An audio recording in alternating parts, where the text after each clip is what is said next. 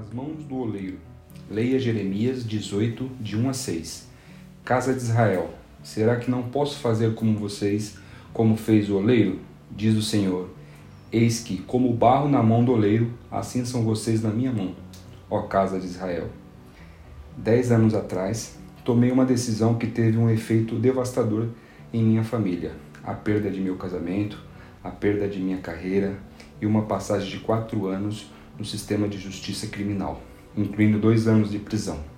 Embora meu tempo de prisão tenha acabado, minha condição de criminoso condenado nunca terminará.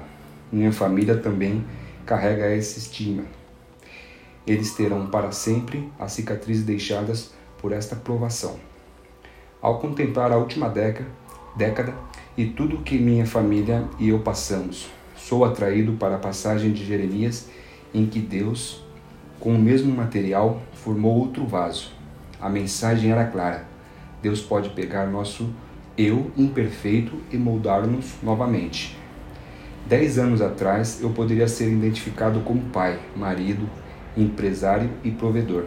Hoje, sou identificado como servo, empregado, escritor, amigo e consolador. Percebi que devemos estar dispostos e receptivos se Deus quiser nos moldar em algo novo. A obra de Deus leva tempo e devemos ser pacientes enquanto perseveramos confiando em nosso Criador. Oração.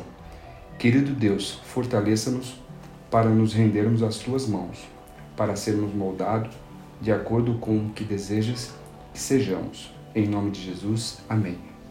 Pensamento para o dia. Hoje vou começar a deixar Deus me moldar em uma nova criatura.